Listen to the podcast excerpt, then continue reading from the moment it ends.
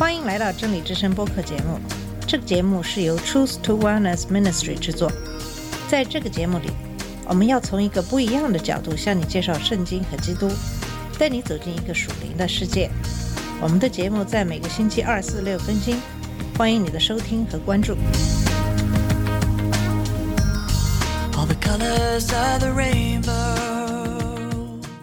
你好，我是马军。上期节目给大家分享的是马太福音十五到二十一节的经文。这段经文主要引用了旧约中以赛亚的经文，说明耶稣是弥赛亚，是神所拣选的、所喜悦的。他的到来是为了宣扬万国的公理。他具有非常温柔谦卑的性格。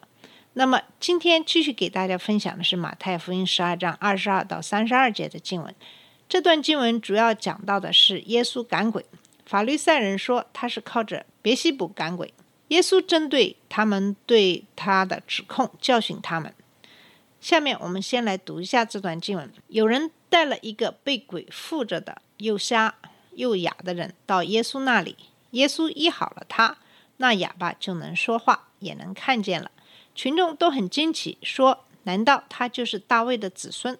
法律赛人听见了，说：“这个人赶鬼只不过是靠鬼王别西卜罢了。”耶稣知道他们的心思，就对他们说：“如果一个国家自相纷争，就必定荒凉；一城一家自相纷争，必站立不住。如果撒旦赶逐撒旦，就会自相纷争，那么他的国怎能站立得住呢？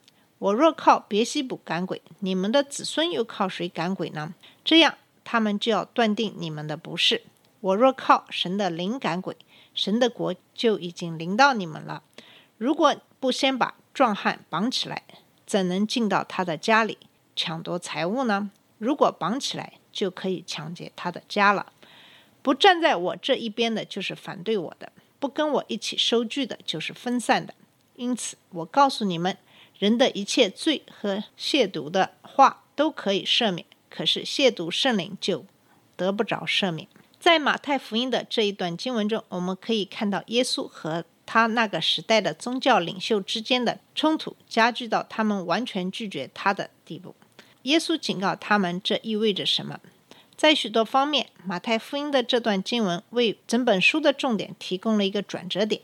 反对耶稣明显违反宗教领袖制定的现行规则是一回事，但说他被撒旦赋予权力，则完全是另一回事。本节以耶稣的神迹和法律赛人的亵渎罪开始，接下来是耶稣对他所行神迹的力量来源的回应，以及对揭示内心所想的话语的责任。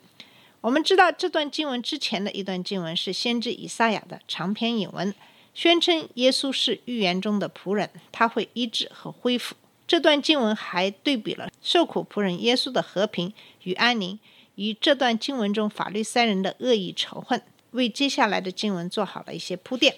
这段经文的书写的结构和以前的叙述方法相同，都是先叙述一个事件，然后围绕这个事件，法律赛人对耶稣所行的提出挑战，然后耶稣对他们的挑战的做出回应。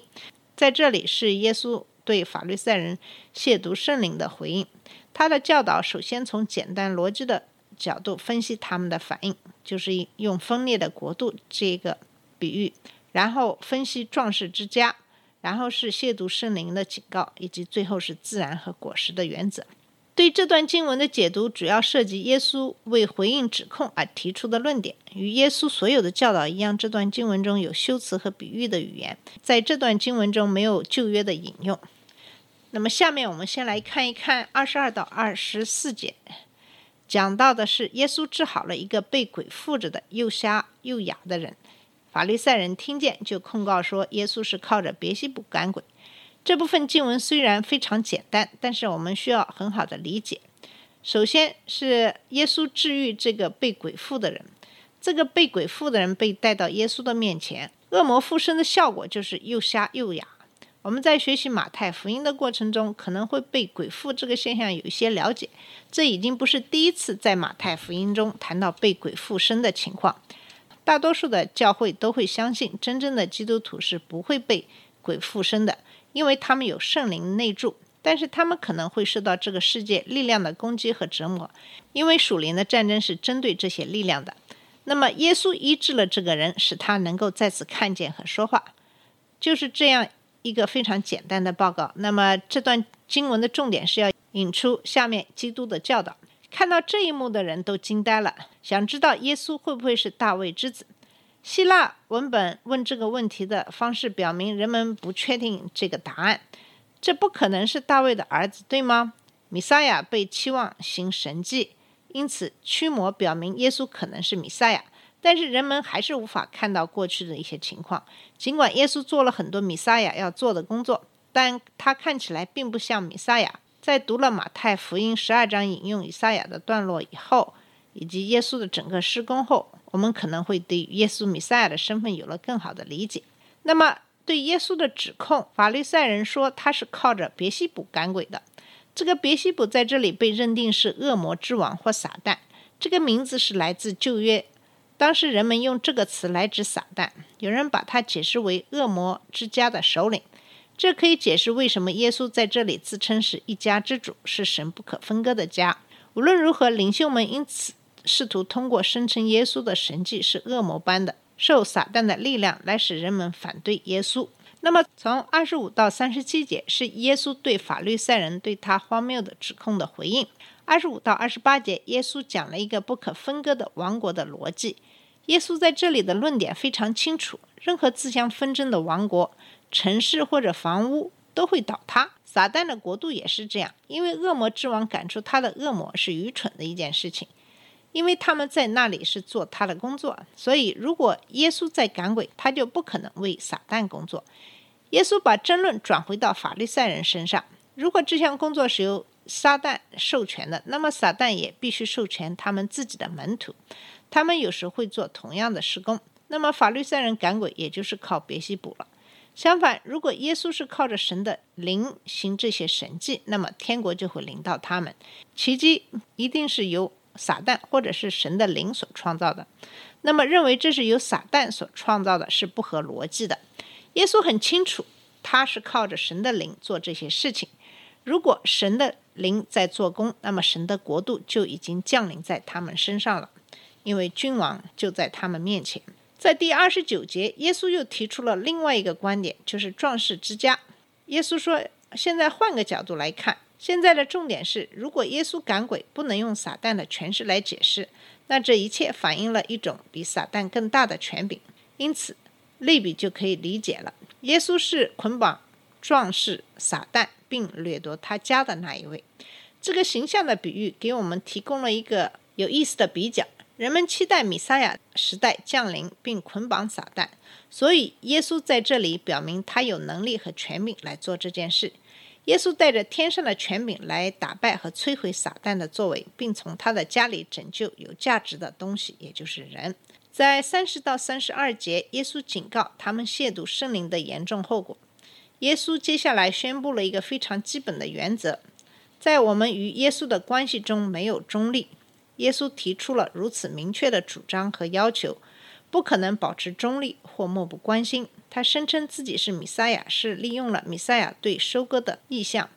弥赛亚将在时代结束时聚集在收割中。可以这么说，这是旧约中归于神的工作。收获的语言是比喻性的，因此是一种比较隐含的比较。这句话将作为对群众的一些警告：不要冷漠地对待耶稣。并谴责法律赛人不要指责他有撒旦的权利，因为他是世界的法官。收割庄稼是天国的工作，驱散人离开天国是撒旦的工作。冷漠其实就是反对基督，因为他不是在做天国的工作。宣布这一消息后，耶稣转向宽恕的问题，也就是三十一节说的：每一个罪都可以被赦免，但是亵渎圣灵是不会被原谅的。因此，亵渎这个词在这里就非常重要。这个词指的是对上帝或他的本性进行邪恶或诽谤的言论，这不是小罪，而是大罪。有时人们使用亵渎来指代愤怒的使用圣名的人，这不是小罪，而是大罪。在这里，亵渎的主要含义就是说，耶稣的神迹是由撒旦力量完成的。亵渎人子就是在说他的坏话，以某种方式诋毁他和他的信息。在这里，其实亵渎就是指对耶稣福音真理的拒绝。但是如果有人进一步考虑并悔改，那是可以原谅的。但对圣灵的亵渎是在完全意识到正在发生的事情的情况下拒绝同样的真理，也就是经过深思熟虑故意拒绝圣灵的工作。亵渎圣子和圣灵意味着完全和故意拒绝耶稣为弥赛亚，并将他的作为归于撒旦。因此，这不是真信徒可以犯的罪，因为真信徒已经接受耶稣为弥赛亚。在犹太律法中，必须有两个证人才能确定任何的观点。耶稣在这里表明他是弥赛亚，有两个见证人：他的话语和他的作为。如果一个人拒绝了他的话，那么他还可以用他的工作来证明他的身份。但是如果有人通过亵渎来完全拒绝他所做的工作，那么就没有其他的证据了。反过来说，通过两个见证人来谴责。就是拒绝基督福音的真理，以及将他所行的神迹归咎于撒旦，这加起来就是完全和有意识的拒绝耶稣。对于那些一生都在反对基督，并且从不放弃和转身的人，是没有宽恕的。耶稣在这里非常清楚地表明了这一点。好了，我们今天的分享就到这。今天给大家分享的是马太福音十六到二十一章的经文。那么讲的是耶稣对法利赛人指控他靠着别西卜赶鬼的回应。谢谢你的收听，我们下次节目再见。这里是真理之声播客节目，真理之声是 Truth to Wellness Ministry 旗下的一个节目，由 Truth to Wellness Ministry 制作和播出。如果你有什么想跟我们分享，请给我们发电子邮件，我们的邮箱地址是 truth to wellness at gmail dot com。你也可以直接去我们的网站 www dot truth to wellness dot com 浏览更多的信息。下次节目再见。